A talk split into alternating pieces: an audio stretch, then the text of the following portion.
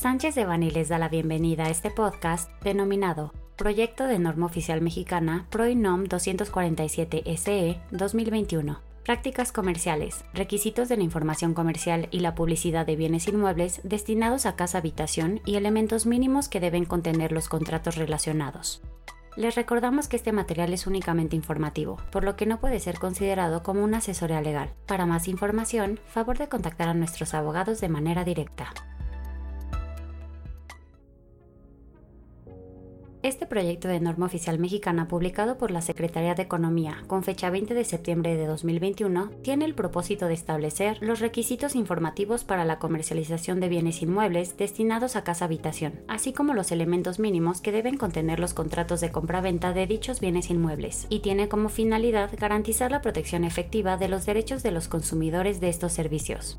El proyecto pretende que la NOM sea aplicable únicamente a los proveedores que sean fraccionadores, constructores, promotores y demás personas que intervengan en la asesoría y venta al público de inmuebles destinados a casa habitación.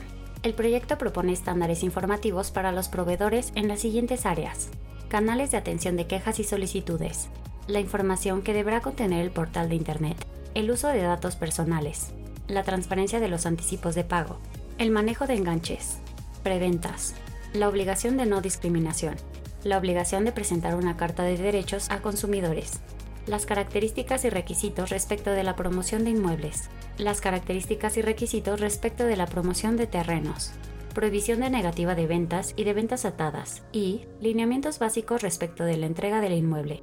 Igualmente establece que la información y la publicidad del proveedor debe estar en idioma español y en términos comprensibles y legibles, poniendo a disposición del consumidor toda la información relacionada con el proveedor, sus datos de contacto, licencias, permisos, así como las características del inmueble, los métodos de pago disponibles y aquella información que permita al consumidor ejercer sus derechos, incluyendo sin limitar aquellos que le permiten externar sus quejas y sugerencias.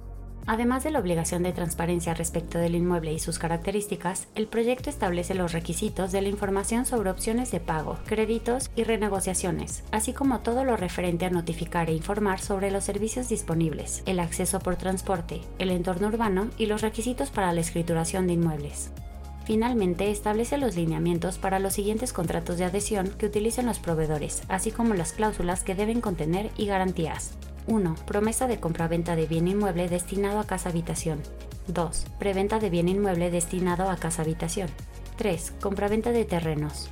Y 4. Intermediación para la adquisición de inmuebles destinados a casa habitación.